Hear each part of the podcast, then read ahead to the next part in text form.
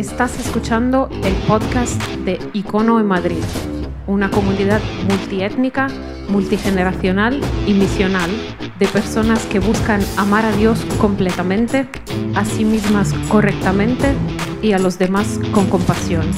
Este es el mensaje del domingo pasado.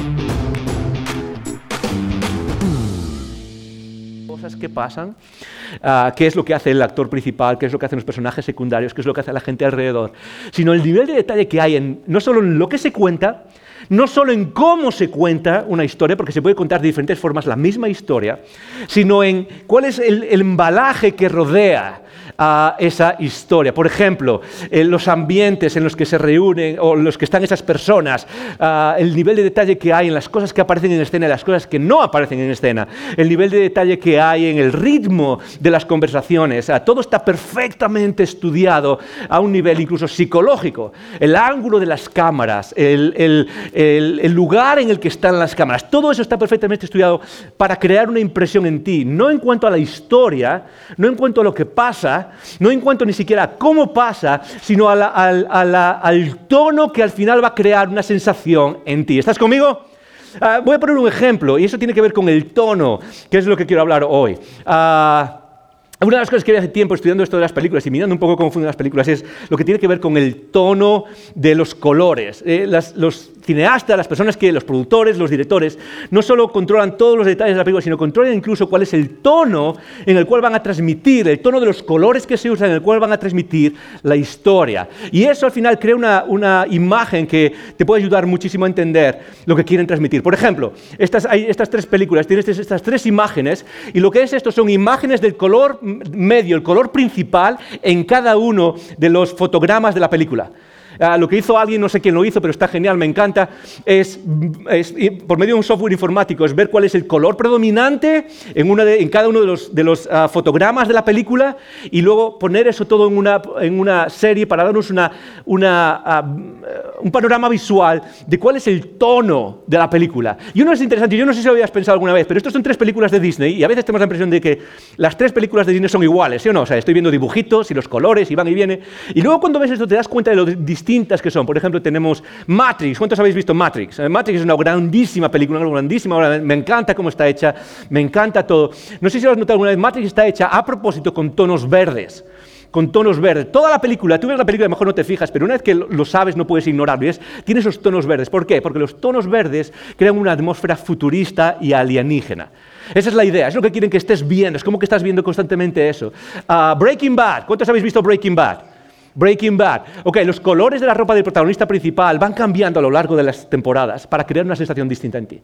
Al principio se viste como una persona más vaqueros, eh, camisas un poco uh, así más gastadas, y todo ese tono va cambiando a tonos negros. ¿Por qué? Porque refleja el cambio de carácter de la persona. Es un tono que va poniendo el cambio de carácter de la persona.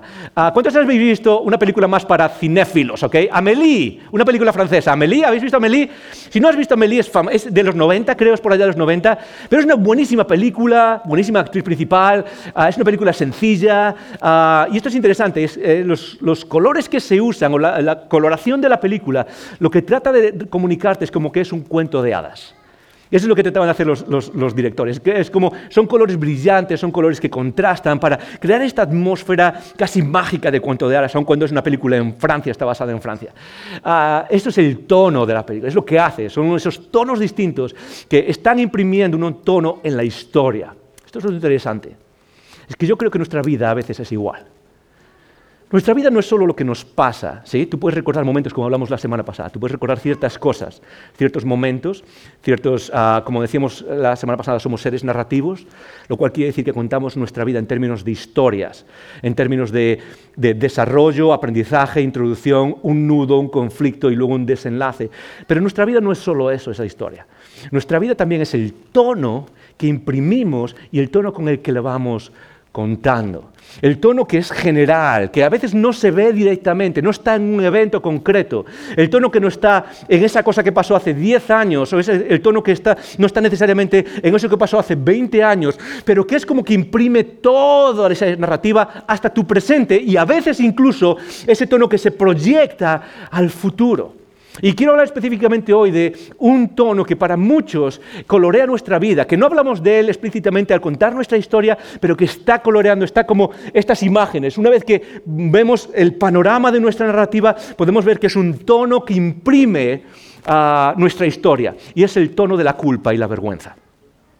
Es el tono de la culpa y la vergüenza en el pasado, de cosas que han estado en el pasado y que vienen una y otra vez. La culpa es lo que sentimos cuando ah, rompemos algún código o alguna norma, alguna ley, ah, eh, tanto sea legal y explícita como moral y a veces más implícita, que no está expresada. Y puede ser incluso personal. He, roto mi propio código y siento, siento culpa por eso. Y es algo tremendamente humano. Todos los seres humanos, me atrevería a decir, cargamos con sentimientos de culpa del pasado. Y eso implica también a veces vergüenza. Y la vergüenza es, la sensación que se crea al no al no alcanzar cierto estándar de la imagen de lo que significa ser humano. Imagínate un estándar que es de 0 a 100, ¿sí? Eso es lo que significa ser humano. Somos humanos y entonces tenemos 0 a 100. La vergüenza es sentir cosas que te hacen sentir que estás al 90% de ser humano o al 80% de ser humano. Es como que has rebajado la talla del estándar de lo que significa ser un ser humano. Y eso es algo tremendamente humano, otra vez por repetirlo, es tremendamente humano. ¿sí? Ah, tú haces algo y dices, no, eso no, daba la estándar. Y sientes vergüenza. Sientes vergüenza porque en comparación con otros seres humanos, sobre todo cuando se hace público, sientes esa vergüenza de decir, ok, he, rebajado el nivel de lo que significa ser humano.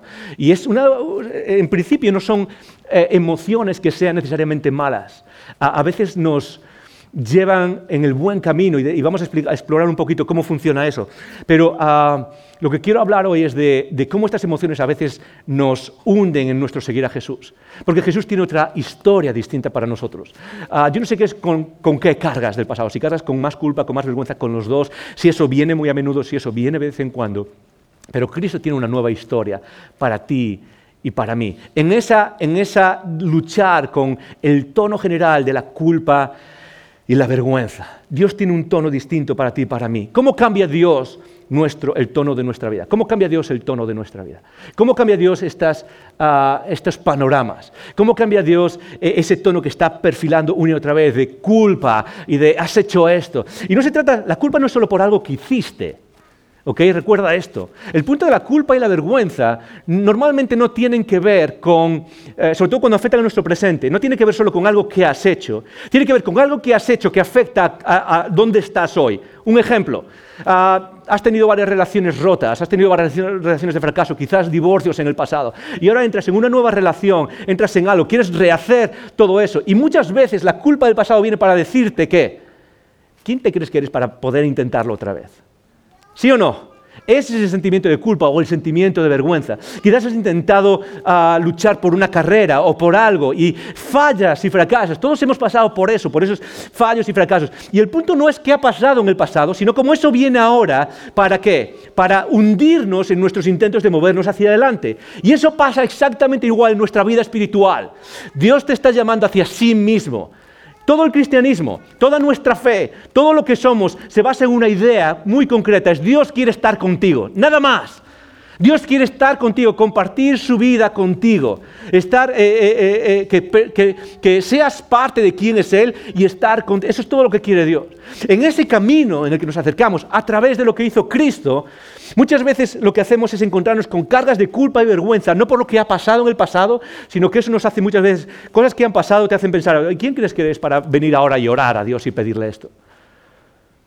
¿No te acuerdas lo que hiciste esta, ¿No te acuerdas lo que hiciste ayer por la noche? Quizás ahora participando del pan y el vino.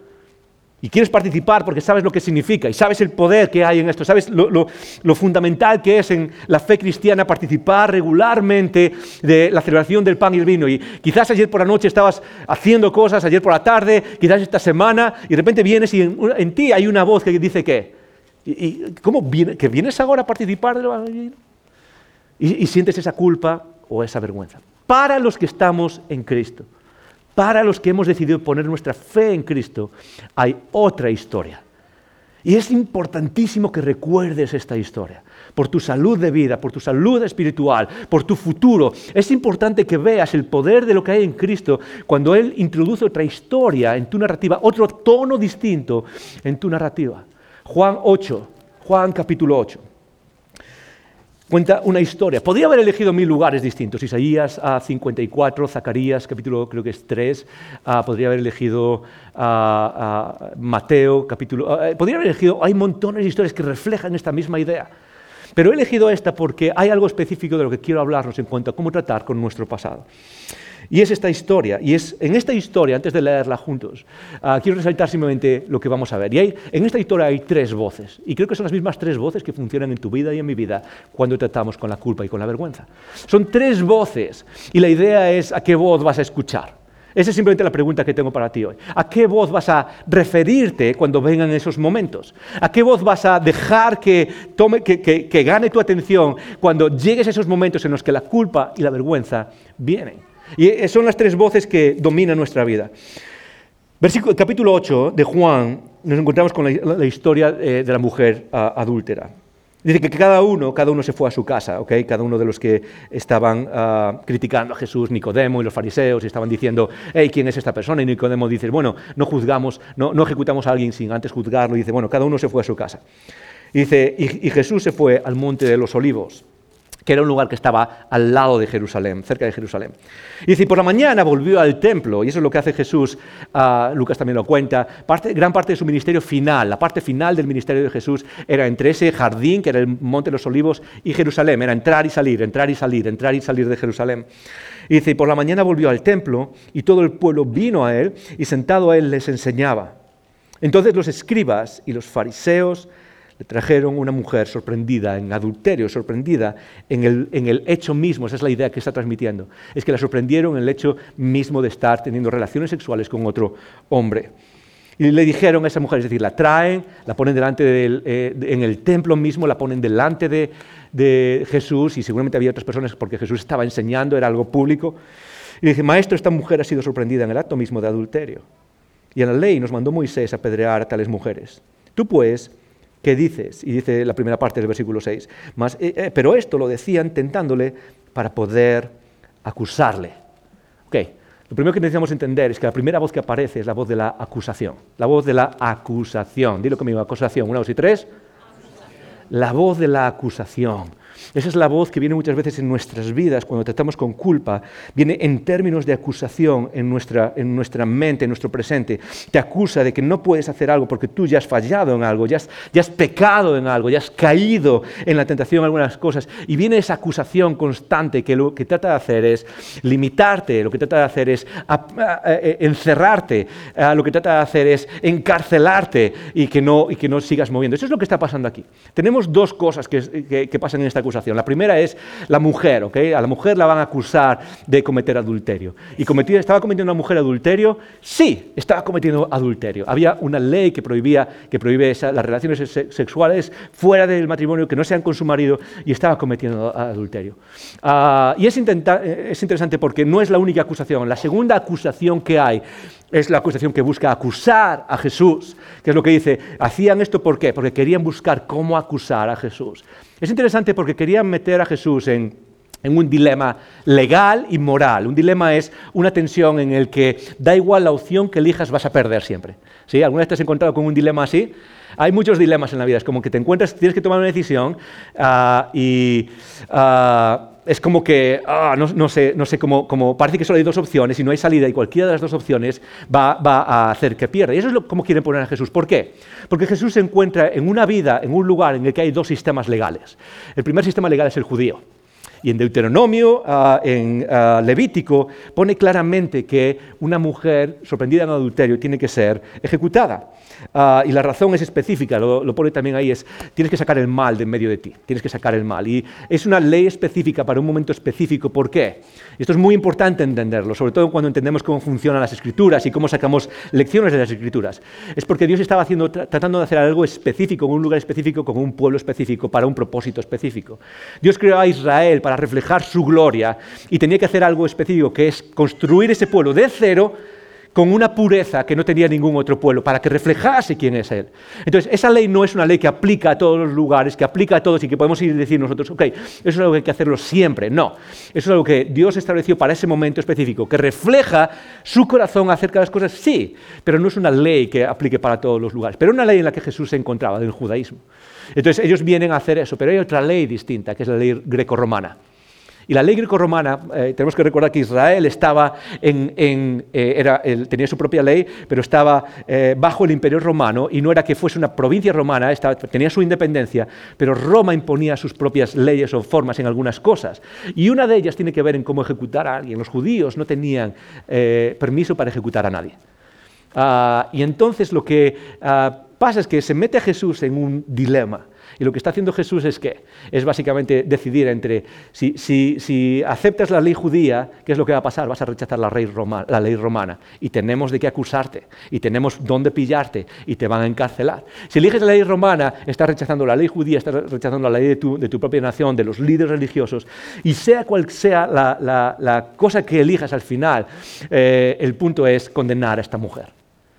¡Wow! Es interesante, es súper interesante porque nos ayuda a entender un poco cómo manejamos la idea de la acusación con cosas que hemos hecho. Y ah, hay dos cosas. Lo primero es que tienes que recordar esto. La acusación es siempre, la acusación es siempre el lenguaje del diablo. La acusación es siempre el lenguaje del diablo. La acusación que viene de fuera, la acusación que viene de fuera en cuanto a cosas que has hecho, cosas que has, eh, es que es esto lo que has hecho y fíjate cómo lo has hecho y no hay futuro para ti.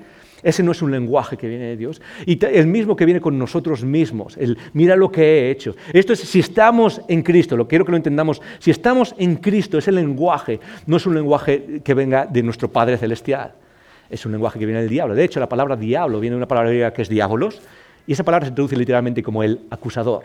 Y en las escrituras uno puede ver cómo eh, al diablo se le, pinta de muchas maneras. Hay el padre de, la oscuridad, el príncipe de las tinieblas, pero una de las cosas principales con, las que se define al diablo es precisamente el acusador. Apocalipsis 21 es un, eh, perdón, Apocalipsis 12 es un texto que, define muy bien esto dice, ha sido lanzado fuera, eh, es decir, cuando, cuando Dios echa fuera al diablo, dice, ha sido lanzado fuera, ¿quién? El acusador de nuestros hermanos, el que los acusaba delante de nuestro Dios día y noche. El acusador, el que está señalando. Acusar significa señalar una falta para que tenga efectos en el presente. No es simplemente señalar algo y decir, ok, tú has hecho esto, señalar algo como, hey, tú has fallado aquí y ya está, y mira qué malo eres. Es señalar algo, ¿para qué? Para impedir el progreso ahora parte de la acusación eh, eh, que, viene a tu vida muchas veces, parte de esa acusación que viene a nuestra vida. Ah, cuando, cuando recordamos cosas, cuando, oh, fíjate lo que he hecho, fíjate, no puedo creerme. A mí me pasa muchas veces. Ah, recuerdo cosas del pasado y digo, ¿quién, ¿quién soy yo para pastorear nadie? ¿Quién soy yo para estar pastor? Al final es como vienen esas cosas del pasado. Y muchas de esas voces de acusación, ¿qué es lo que pasa en nuestra vida? No tiene que ver solo contigo, tiene que ver con sacarle mérito a quien es Dios, es decir, atacar a Dios. Fíjate lo que pasa en esta escena. Por un lado tenemos el ataque de la mujer, por otro lado tenemos el ataque a Jesús mismo. Querían acusar a Jesús, es decir, querían acusar a Dios mismo, querían pillarle, querían... Y eso es lo que hace, por ejemplo, también el diablo en Job, en la historia de Job. Si no has leído la historia de Job, léela en casa. Es una historia que es bastante larga, pero que es súper interesante acerca de la realidad, de cómo tratamos con nuestro pasado, con fallos, con cosas como esas. Y cuando el diablo viene, lo que hace es acusar a Job de ciertas cosas, pero acusar para acusar a Dios, para acusar a nuestro Padre Celestial. Porque al final el pecado de nuestras vidas siempre tiene referencia a Dios, siempre tiene referencia a quién es Él eh, en nuestras vidas. Y eso es lo que hace, es esa voz de la acusación. Yo no sé si alguna vez has luchado con eso. Yo no sé si incluso hoy, como decía al principio, este es el tono de la historia que te estás contando. No me refiero solo a un momento en tu vida, pero muchos de nosotros cargamos ese tono en la narrativa que contamos de nuestra vida. Contamos nuestra historia con un tono de culpa, de vergüenza, de acusación, con un tono de, esta, es imposible levantarse, de no hay forma. de que la única opción, como pasa en este... ¿Te, has fijado? Es interesante, porque cuando vienen las personas con la mujer, eh, pillan el adulterio, solo hay una opción. ¿Cuál es la única opción que le dan? Es la ejecución. Es la única opción que hay, ¿sí o no? Y quizás tú luchas con eso, quizás luchas con eso a un nivel eh, eh, eh, personal, espiritual, psicológico, donde sabes que no hay forma, no hay futuro, no hay forma de levantarse, la culpa es demasiado grande, la vergüenza es demasiado grande, la acusación es demasiado grande.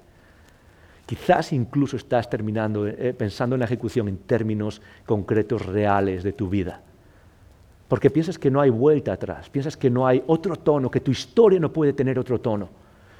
Hemos leído historias, tú las has leído, de personas que llegan a ese punto donde se descubre algo en su vida, donde se descubre algo de su pasado, hace cinco años, hace diez años, y más cuando vivimos en una época donde en las redes sociales se, eh, eh, vienen las, voces de todo el mundo y hay que, hay que cancelar a alguien, ¿sí o no? Y hay que acabar con alguien por un tuit que puso hace 20 años, por algo que dijiste hace 15 años. Y quizás ese pasado viene con culpa, con vergüenza, con acusación. Y quizás estás pensando en términos reales, la única salida de esto es acabar con todo, igual que las personas estaban imprimiendo, estaban imponiendo sobre esta mujer. Y déjame decirte, la voz de la acusación que estás cargando no es una voz de Dios, no es la voz que necesitamos escuchar. Si estás en Cristo, y otra vez esa es la clave, si has decidido poner tu fe en Cristo, el tono de tu historia es distinto. El tono de tu historia es completamente distinto. Y eso es lo que dice, lo que, lo que sigue pasando en esta historia. Dice, e inclinándose de nuevo hacia el suelo. Este es Jesús, acaba de escuchar lo que ellos dicen, están en el patio. ¿Y qué es lo que hace Jesús? Vale, se inclina Jesús en el suelo ah, ah, y, dice esto. Pero Jesús, inclinando hacia el suelo, escribía en tierra con el dedo. Y como insistieran en preguntarle, insistían una y otra vez en preguntarle, Jesús, ¿qué es lo que hacemos? Jesús, ¿qué es lo que hay que hacer con esta mujer? Es como que no lo están pillando, se endereza y les dice, el que de vosotros esté sin pecado sea el primero en arrojar la piedra contra ella. Sigue diciendo, así, ah, sigue diciendo hacia adelante, eh, eh, inclinándose y quedó Jesús eh, en la tierra, pero ellos al oír esto acusados, ok, enderezándose de nuevo hacia el suelo, ah, siguió escribiendo, pero ellos al oír esto acusados, ok, y se quedó solo Jesús y la mujer que estaban en el medio. Y sigue diciendo hacia adelante, Sigue adelante y enderezándose Jesús y no viendo a nadie, sino a la mujer, le dijo, mujer, ¿dónde están los que te acusaban? Ninguno te condenó. Y ella dijo, ninguno, Señor. Entonces Jesús le dijo, ni yo te condeno, vete y no peques más. Si la primera voz es la voz de la acusación, la segunda voz es la voz de la gracia. La segunda voz es la voz de la gracia. Y ese es el tono que hay en tu vida. ¿No es interesante cómo Jesús no acepta el dilema. Tenemos el dilema, vas a cumplir la ley judía y hay que ejecutar a esta mujer, vas a cumplir la ley romana, y eh, eh, cumplir la ley romana implicaba abandonar lo que Dios estaba diciendo en el Antiguo Testamento. Y Jesús es, es un genio, porque siempre lo hace, porque Jesús no acepta el dilema. Jesús dice, vosotros queréis romper a Dios o ejecutar a esta mujer. Y Jesús dice, hay una tercera opción hay una tercera opción. ¿Y cuál es esa tercera opción? Es la gracia. Es la gracia. Es la gracia que pone a los ejecutores o aquellos que, vienen con la acusación en una posición en la que tienen que dejar de ocupar, de acusar. Y viene una nueva voz que se llama la voz de la gracia. Y eso lo que hace es cambiar toda nuestra historia. Jesús, si tenemos el acusador, que es el diablo, el diablo es el acusador por naturaleza y la voz de la acusación es una voz diabólica, la voz de Jesús es la voz del abogado defensor. La voz, la voz que viene a nuestras vidas de Jesús es una voz que viene siempre en defensa del florecimiento humano, en defensa de buscar un futuro. Si la voz del diablo es una acusación del pasado, la voz de Jesús es una voz de gracia y de defensa que viene hacia el futuro. Fíjate lo que dice primera Juan. Juan, cuando escribe eh, la primera carta que escribió ah, de tres, dice primera Juan, hijos míos, dice, estas cosas os escribo para qué? Para que no pequéis. Vamos a hablar de eso en un segundo. Para que no pequéis, para que no pequéis. Pero si alguno ha pecado, y ahí entramos todos, ¿ok? Si alguno, yo de hecho casi traduciría esta frase, pero cuando alguno ha pecado, porque ahí entramos absolutamente todos. Todos, nadie se libra. Si alguno ha pecado, ¿qué es? Abogado tenemos para con el Padre, a Jesucristo el justo. A Jesucristo, el justo. Abogado, defensor. Digo conmigo defensor. Una, dos y tres. Digo conmigo abogado. Uno, dos y tres. Abogado. Tenemos a alguien cuya voz es la voz de la defensa. Y ojo, Jesús no, está hablando, eh, no se está hablando aquí de que Jesús venga y te dé palmadas y diga, no pasa nada, no te preocupes. No, la voz de la gracia busca de nuestra vida transformación, busca en nuestra vida el cambio, busca en nuestra vida el moverse hacia adelante, en dejar ese pasado. No se trata de, ok, tu pasado no importa, sigue haciendo lo mismo, sigue viviendo de la misma manera. No, lo que hace la gracia es precisamente abrir la puerta a un futuro distinto, abrir la puerta a un futuro en el que ese pasado, el tono que te contabas, el tono de la historia que te contabas, es distinto ahora. ¿Por qué? Porque tu vida es distinta. Pero si en algún momento viene esa acusación, si en algún momento viene ese tono que vuelve de culpa, de vergüenza, que es como es ese run run constante en tu historia, hay una voz que es distinta, que es la voz de Jesús. Y la voz de Jesús no suena a acusación, suena a defensa. Es cierto, suena a transformación, suena a futuro, suena a algo distinto, pero suena a defensa. Y puede ser que te haga sentir culpable alguna vez, puede ser que te haga sentir vergüenza, pero esta es la diferencia. No te hace sentir vergüenza para arrodillarte, para que te sientas, para que sientas esa acusación, sino que lo hace en tono de qué? Ahora hay algo distinto. Eso es lo que está haciendo. Yo no sé qué es lo que ha pasado en tu pasado. Pero en Cristo somos una nueva creación. Y en Cristo somos una nueva creación, ¿cuál es la promesa detrás de eso? Muy fácil. Es que hay un nuevo tono en tu vida, donde no es que seas perfecto ahora o perfecta, no es que no vaya a pasar absolutamente nada, pero el tono con el que narras tu historia, con el que ves tu historia cuando te miras en el espejo, es un tono de gracia, es un tono de defensa, es un tono que dice, yo, Jesús, Dios mismo dice, yo hago todas las cosas nuevas. Y eso es lo que, a donde nos lleva Dios, en medio de la transformación. Y eso es importante. La última frase de la voz de la gracia es una frase que necesitamos clavarnos en nuestra cabeza. Dani, pongo otra vez el, texto, el último texto de Juan. Dice así, cuando Jesús le responde, dice, Jesús le dijo, ni yo te condeno, fantástico, es la voz de la gracia. ¿Has hecho algo? Es cierto, la mujer hizo lo que hizo, tú has hecho lo que tú has hecho. Pero el único que tenía el poder de acusar dice, no lo voy a hacer. Porque al final todo pecado es pecado contra Dios. Todo pecado es últimamente pecado contra Dios. Y aquel es el único que tiene el derecho a acusar. Y aquel que tiene el derecho a acusar ha decidido no hacerlo. Sino que ha decidido que dar gracia. Tu vida en Cristo está bañada en gracia. Pero dice esto, vete y no peques más. Porque la clave de la gracia no es simplemente dar una palmada, decir, está todo genial, vuelve a hacerlo otra vez. No pasa absolutamente nada, no. Lo que hace precisamente la gracia es abrir esa puerta, es crear ese futuro donde ese pasado ya no existe más. Donde, donde, puedes vencer a través de la gracia y del poder, en una segunda oportunidad puedes vencer a ese pasado y caminar hacia el futuro que Dios tiene para ti. Vete y no peques más. Dos voces, la voz de la acusación y la voz de la gracia. ¿A cuál estás escuchando cuando viene el pasado? ¿A cuál estás escuchando cuando viene la culpa, la vergüenza? ¿A qué voz estás escuchando? Aquella que dice, mira lo que has hecho, mira lo que has hecho, ¿quién te crees ahora? O aquel que dice, yo hago las cosas nuevas, levántate y camina en el poder del Espíritu. Ves, vuelve a levantarte y no lo hagas más, porque tengo un futuro distinto para ti hay una tercera voz.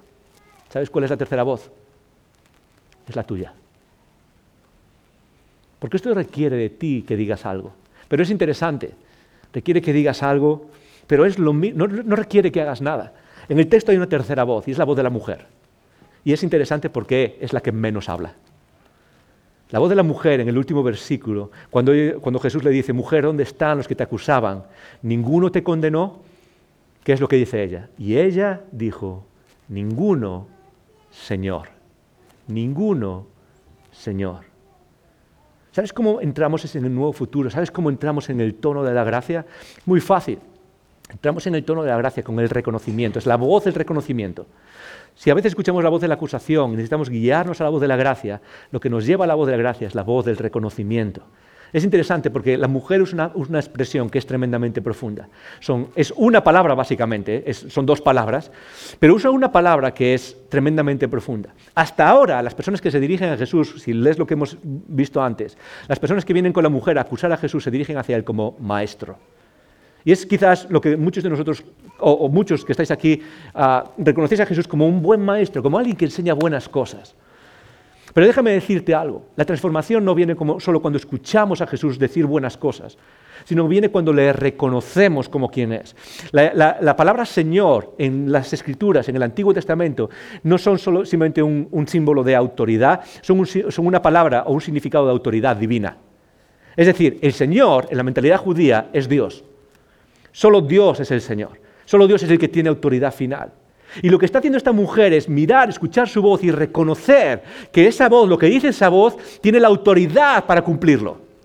Tiene más autoridad que los religiosos de, aquel momento, tiene más autoridad que la voz de la acusación. Y esto es lo interesante, es que al final ese futuro y la voz de la gracia entran en nuestra vida y nos liberan cuando qué? Cuando reconocemos a Jesús y que lo que Él hace y su promesa de gracia y de liberación, Él tiene la autoridad para hacerlo en tu vida y en mi vida. Sí, Señor. Es lo único que hay que decir. Sí, Señor. Señor, estoy aquí. Y tú has prometido que mi vida no depende de la culpa del pasado y de la vergüenza del pasado. Sí, Señor. Tres voces. Tres voces que nos liberan del pasado. Romanos capítulo 8, versículo 33. ¿Quién, qué? Dice, ¿quién acusará a los escogidos de Dios? ¿Quién acusará a los escogidos de Dios? Si estás en Cristo, no hay acusación del pasado. ¿Quién acusará a los escogidos de Dios? ¿Y cuál es la respuesta? Dios es el que justifica. Me encanta lo que dice Pablo, porque quizás lo que muchas veces esperaríamos, sobre todo en el mundo posmoderno en el que vivimos hoy, es simplemente hazlo mejor, tú puedes hacerlo bien, tú puedes liberarte de eso. Y sabes qué? No, la única forma de librarse del pasado es hacer las cosas nuevas y que aquel que es justo, perfecto, justifique a las personas. Es decir, nuestro Creador nos haga nuevos con una nueva esperanza. Por eso Pablo dice, ¿sabes qué? ¿Quién puede acusarte a ti? Es Dios quien ha hecho justo en Cristo Jesús, por la fe en Cristo Jesús. Dios te ha hecho justo. Ya está, esa es la voz final. Es el martillo golpeando la mesa y diciendo, la única voz que cuenta es la voz de la gracia.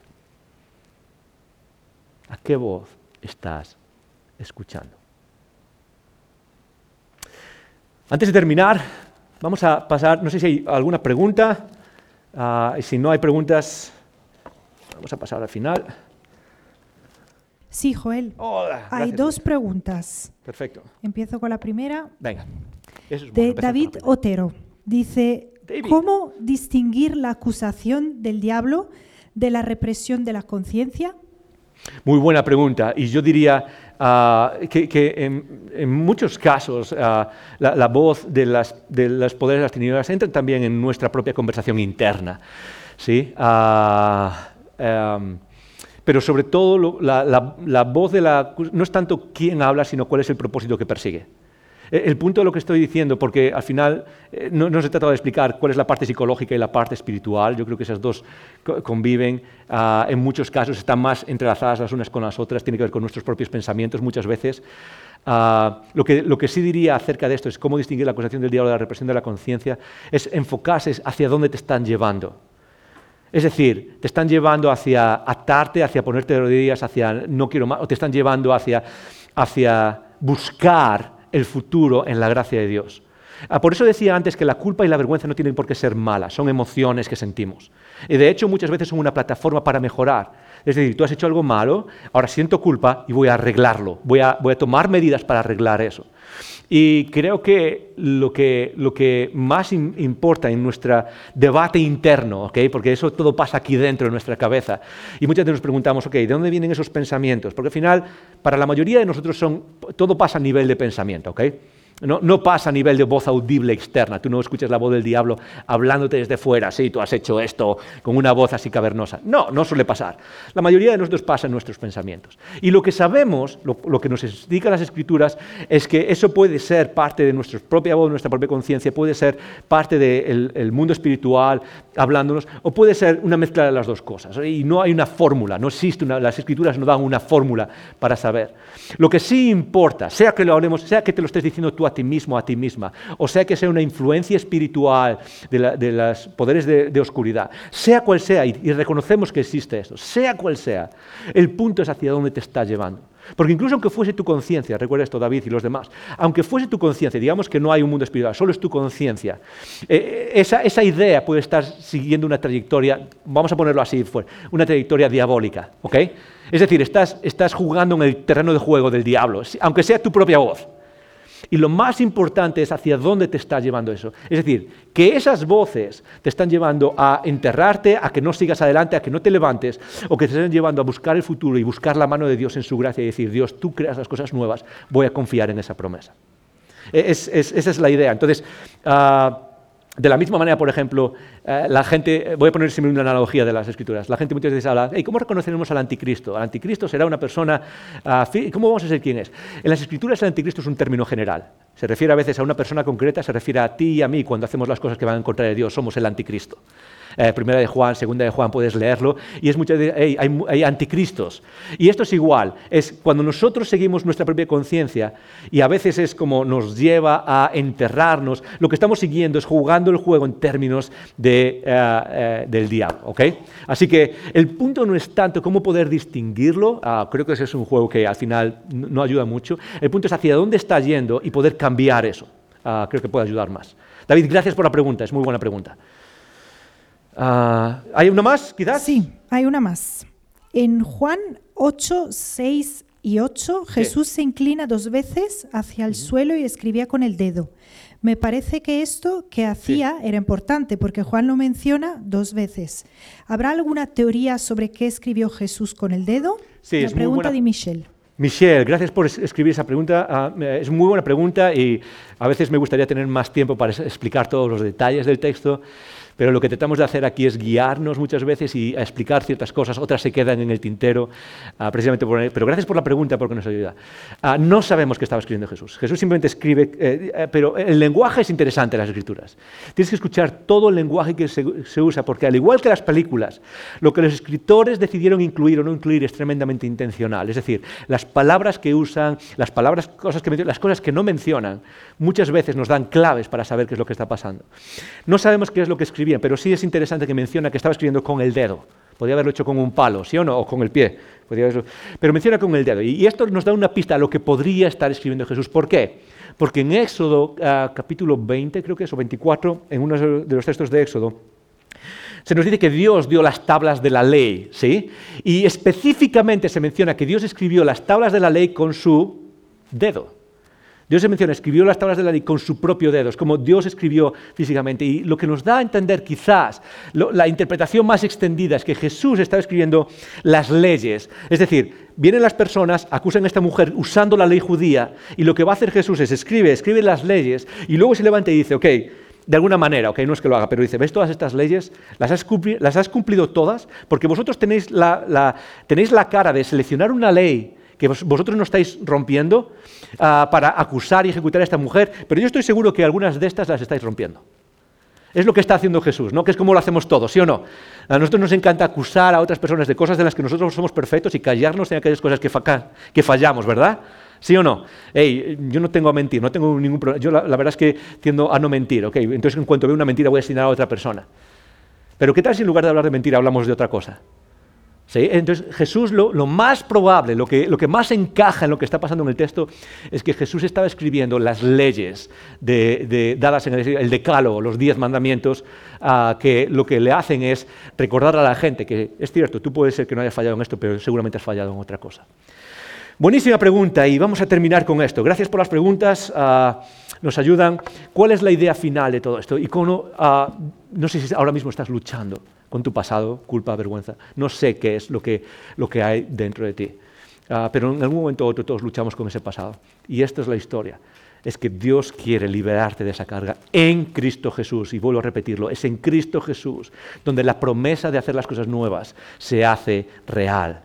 Y por eso la, idea fundamental, la lección fundamental, la puedes poner en pantalla, Dani, la, la idea fundamental es que Cristo restaura nuestras vidas. Cristo limpia la culpa de nuestro pasado para que no lo llevemos a nuestro futuro. Es que en Cristo las cosas son nuevas y su voz es una voz de futuro, que es cierto que corrige, que es, cierto que a veces nos exhorta, que es cierto que a veces nos despierta a nuestro propio pecado, nuestras propias fallas, pero siempre lo hace con un tono. El tono general es un tono de qué? De hay una oportunidad, hay un futuro distinto, hay algo distinto a lo que mirar. Esa es la, voz y cuando escuchas esa voz sientes, no sientes la acusación, sientes la esperanza. Cuando el Padre Celestial que te ama como nadie mira algo que has hecho, nunca lo hace con tono acusatorio, lo hace con la oportunidad del futuro lleno de gracia. Dios quiere cambiar el tono con el que cuentas tu historia.